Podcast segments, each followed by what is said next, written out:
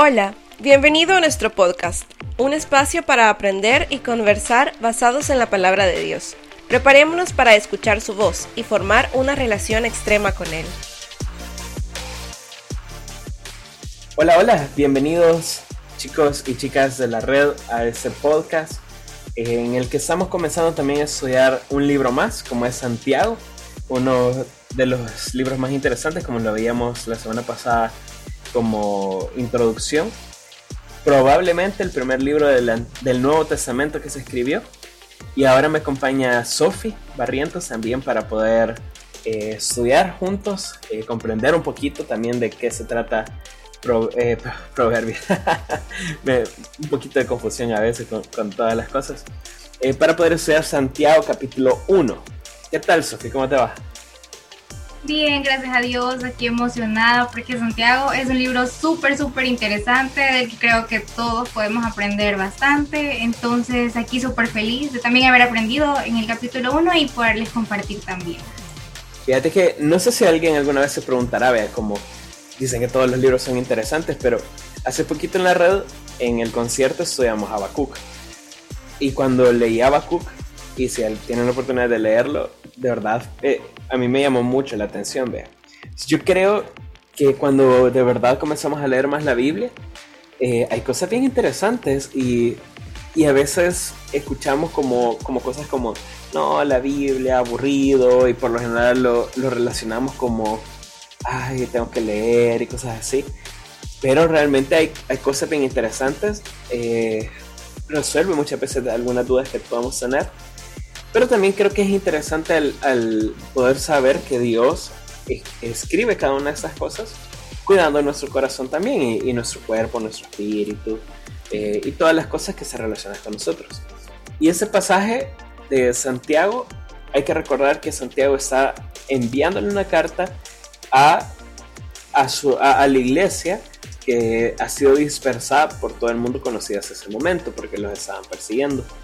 Y entonces les quiere cuidar. Y comienza el capítulo 1 de una manera muy interesante, pero creo que tú querías también comentarnos algunas cosas. Sí, que me gusta bastante porque vaya, como pueden ver, en la primera parte eh, dice que fe y constancia y a veces cuando estamos en pruebas, bueno, deberíamos alegrarnos y quizás muchos puedan decir que alegrarse y por qué, pero sí, uno puede alegrarse porque Dios tiene un propósito en medio de todo y nuestra fe es puesta a prueba. Entonces acá podemos verlo como una oportunidad en la que podemos mejorar en nuestra constancia con Dios y también crecer en Él. Porque no sé si les pasa, quizá a veces cometemos el error de cuando estamos en situaciones difíciles, lo buscamos más. Y cuando no, quizás no lo buscamos con tanta pasión o con tanto deseo como cuando estamos en problemas y así, porque sentimos que lo necesitamos más, pero aquí voy a desmentir porque siempre lo necesitamos, o sea, estemos, no importa las situaciones, siempre, siempre, siempre vamos a necesitar de él. Y para cualquier circunstancia necesitamos ser, ser creyentes con fe, pero también ser creyentes constantes, no solo eh, al buscarlo, sino que también al creer en él y al compartir con los demás. Y también a veces nos pasa que necesitamos sabiduría y puede que la busquemos en libros o en San Google, como decimos, o preguntemos a conocedores del tema y no acudimos a Dios primero. Y, buscar y aprender no está mal, pero que no acudamos a Dios primero es un error. Y al final, Él es el único que nos puede garantizar una sabiduría completa él tiene un grado de conocimiento que quizás nosotros mm, no seamos capaces de comprender del todo, porque según Deuteronomio 29-29 dice que hay cosas que permanecen ocultas, que solo él es capaz de entender. Pero lo chivo aquí es que él está para darnos esa sabiduría. Y a veces me atrevo a decir que no la aceptamos porque sabemos bien qué debemos hacer, pero por una u otra razón no lo hacemos. Creo que cuando uno lee, por ejemplo, ciertas cosas de, este pasaje, eh, puede ser confusas por diferentes razones, pero por ejemplo, cuando tú dices, se nos llama a estar felices en momentos en que hay pruebas, eh, por lo general es algo como, o sea, no, no, tiene sentido, pues, cuando hay alguien que está triste, cuando le pasa algo malo, por general está triste. No, no, no, no es motivo de felicidad. Sin embargo, creo que es importante ver cómo, cómo incluso el Señor guarda nuestros corazones en ese sentido, porque en la prueba lo que nos da es un gozo de decir, a pesar que esté triste, pero yo tengo el gozo en Jesús, que Él tiene el control de todo eso. Y entonces parece un poco paradójico. Incluso, no sé si es que a Santiago le gustaba ocupar muchas paradojas, porque dice, los creyentes, bueno, en, el capítulo 1, versículo 9 dice, los creyentes que son pobres pueden estar orgullosos, porque Dios los ha honrado. Y el 10 dice, y los que son ricos deberían de estar orgullosos de que Dios los ha humillado.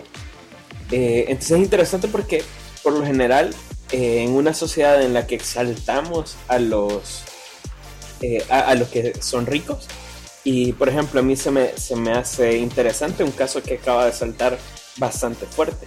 No sé si todos conocen, pero Bill Gates eh, es de los millonarios más grandes del mundo, si no es que es el más millonario.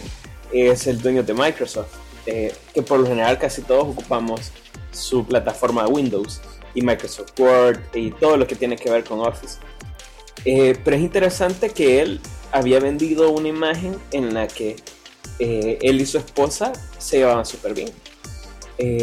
sin embargo, hace poquito se divorciaron y después de su divorcio salieron eh, demandas incluso de, compañeras de trabajo en la que él las había acosado.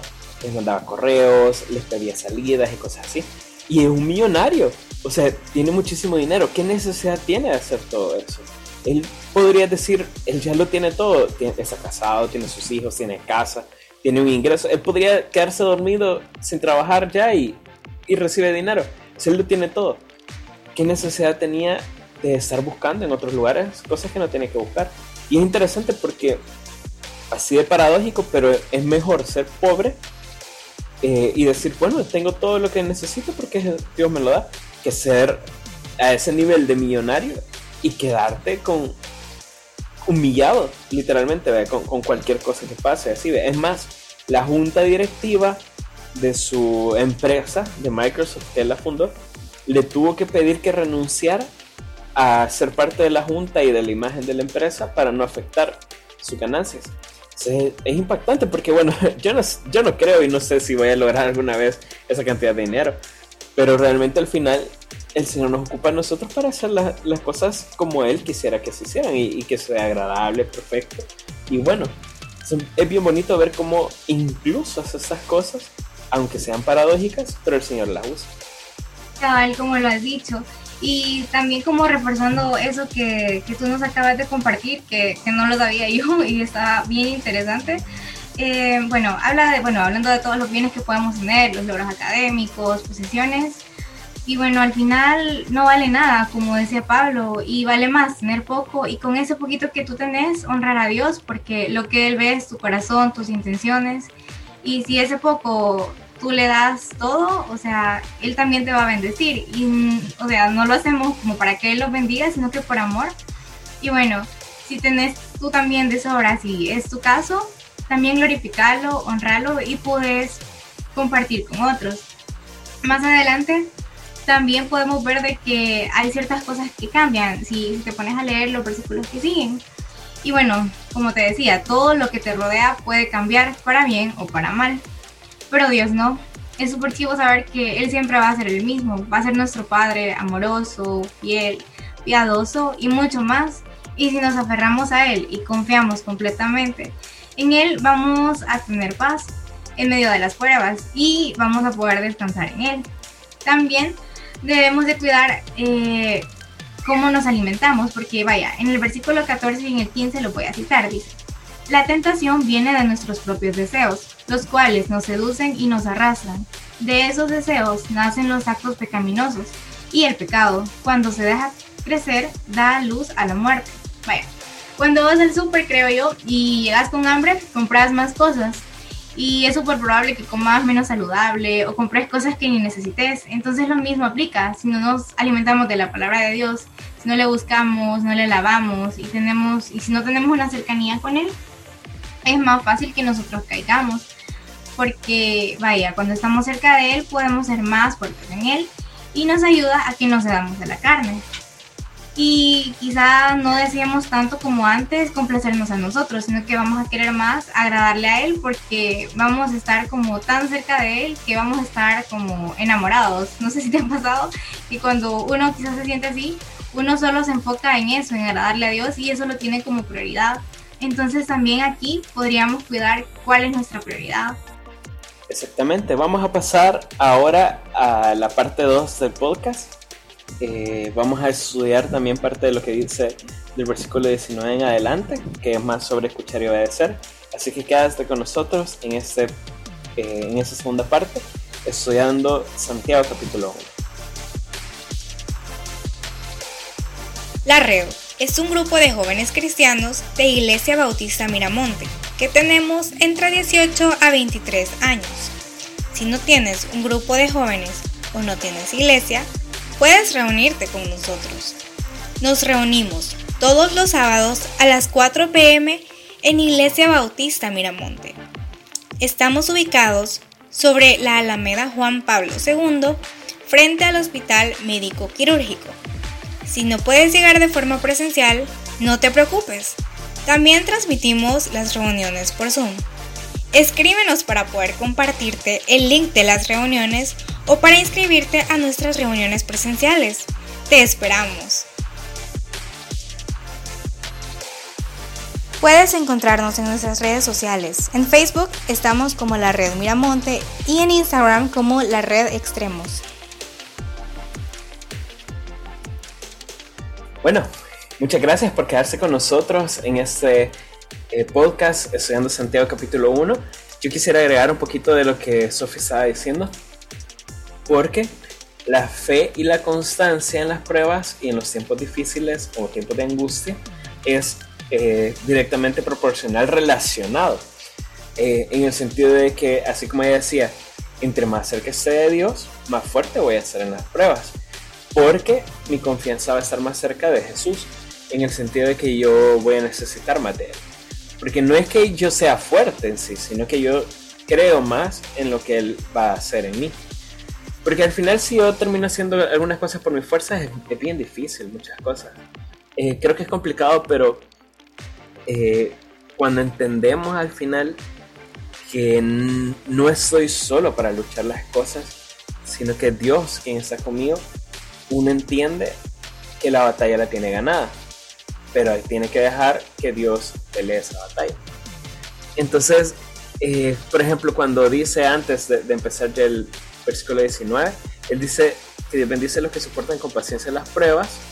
Eh, y también dice que recibirá la corona de vida de parte de Dios, porque cuando sean tentados, hay que decir que Dios no nos está tentando, o sea, Dios no nos está poniendo una tentación para hacer algo malo. Es más, dice, eh, cuando es algo malo que va a pasar o una tentación, no, no viene de parte de, de Dios, sino que puede ser de nuestros deseos, de la carne, del mundo o de Satanás.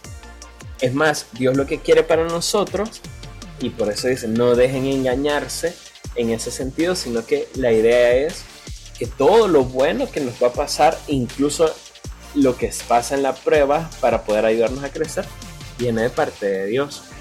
Y eso nos ayuda a poder cambiar, a poder mejorar, a poder movernos y a poder seguir creciendo. Eh, en base a todo esto, es interesante cómo viene, viene Santiago y le dice, hay que siempre tener el contexto en el que les está diciendo, hey, acuérdense que ustedes están eh, dispersados por el mundo porque los están persiguiendo.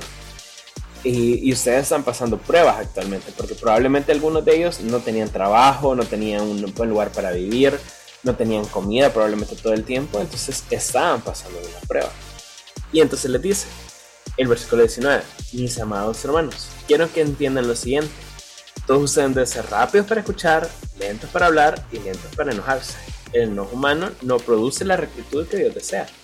Así que quiten de su vida todo lo malo y lo sucio y acepten con humildad la palabra que Dios les ha sembrado en el corazón, porque tiene el poder para poder salvar su alma.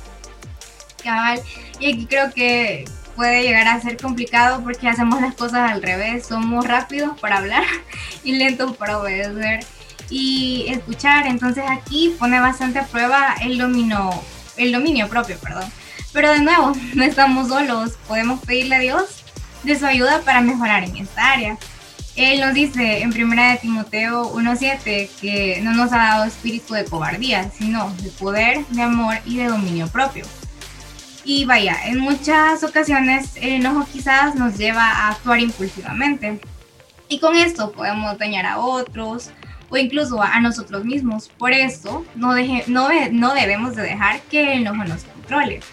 Y vaya, no está mal enojarse, porque Dios incluso si, si tú has tenido la oportunidad de poder leer otras historias, como la de la Torre de Babel, o cuando Moisés golpeó la roca y así, él, él se molestaba, pero él controlaba su enojo, no dejaba que su enojo le ganara a él. Y entonces tenemos que tomar ese ejemplo, ¿verdad? Que vaya, está bien que sintamos enojo, molestia, pero no lo usemos para excusa para quizás tomar decisiones inadecuadas que al final nos van a perjudicar.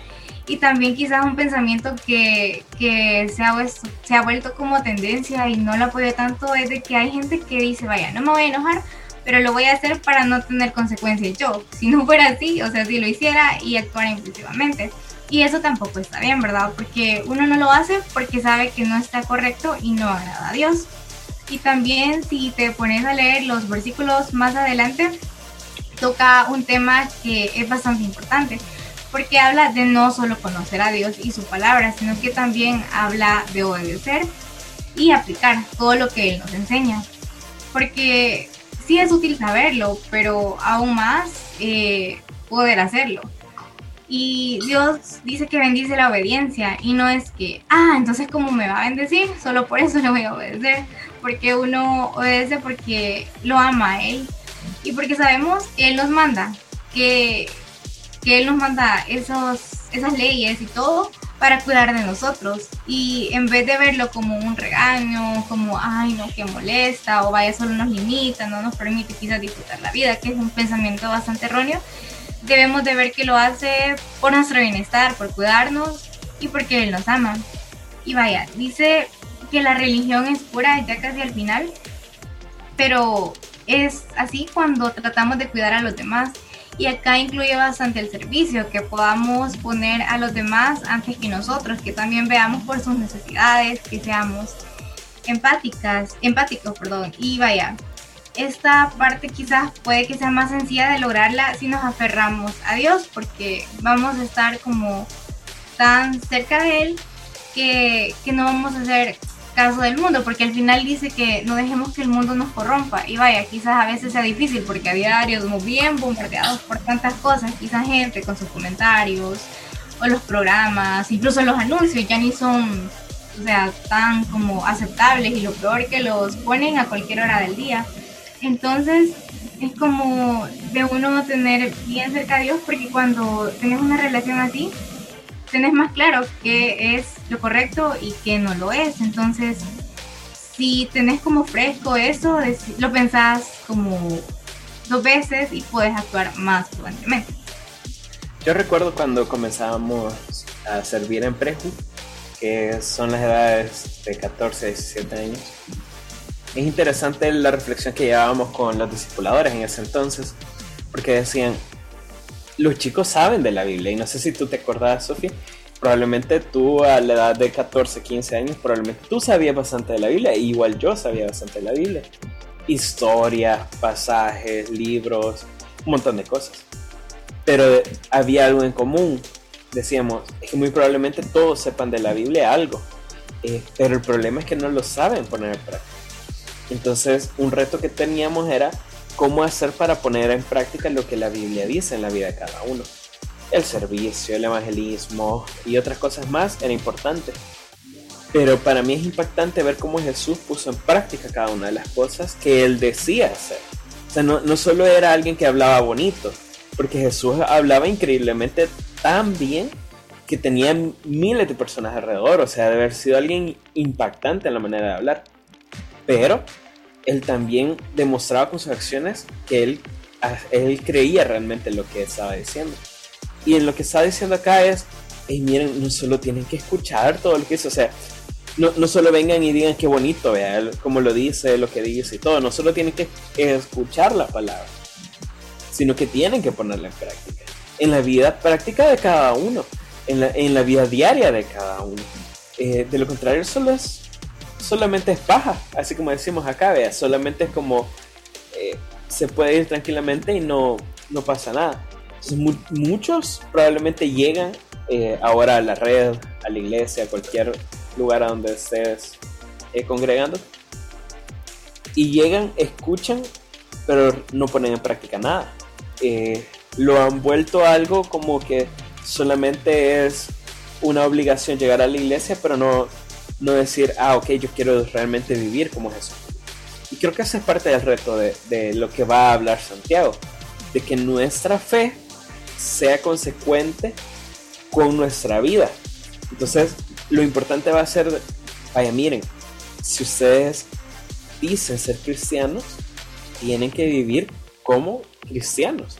Por eso es que la fe va a ser importante también en, los siguientes capítulos, para que te quedes con nosotros para el otro viernes que vamos a sacar el otro podcast de Santiago 2. Lo que va a decir es, si tú tienes fe, es natural que hayan obras. Si tú tienes fe, vas a escuchar la palabra de Dios y la vas a poner en práctica. Si tú tienes fe, eh, vas a tener constancia en las pruebas. Si tú tienes fe, entonces vas a saber que Dios está obrando en ti. Entonces hay algo lógico que va a pasar si tú tienes fe en Dios. Y ese es el reto que nos está diciendo ahora, evaluar nuestra fe, si es una fe real y verdadera. Así que muchas gracias Sofi también por acompañarnos en este podcast de Santiago capítulo 1 y les animamos a todos también a seguir escuchándonos, compartiendo más cosas y poder vernos, bueno, escucharnos la próxima semana. Gracias por escucharnos. Te esperamos con nosotros la próxima semana. Si te gustó este podcast, compártelo y síguenos en redes sociales para no perderte ningún episodio.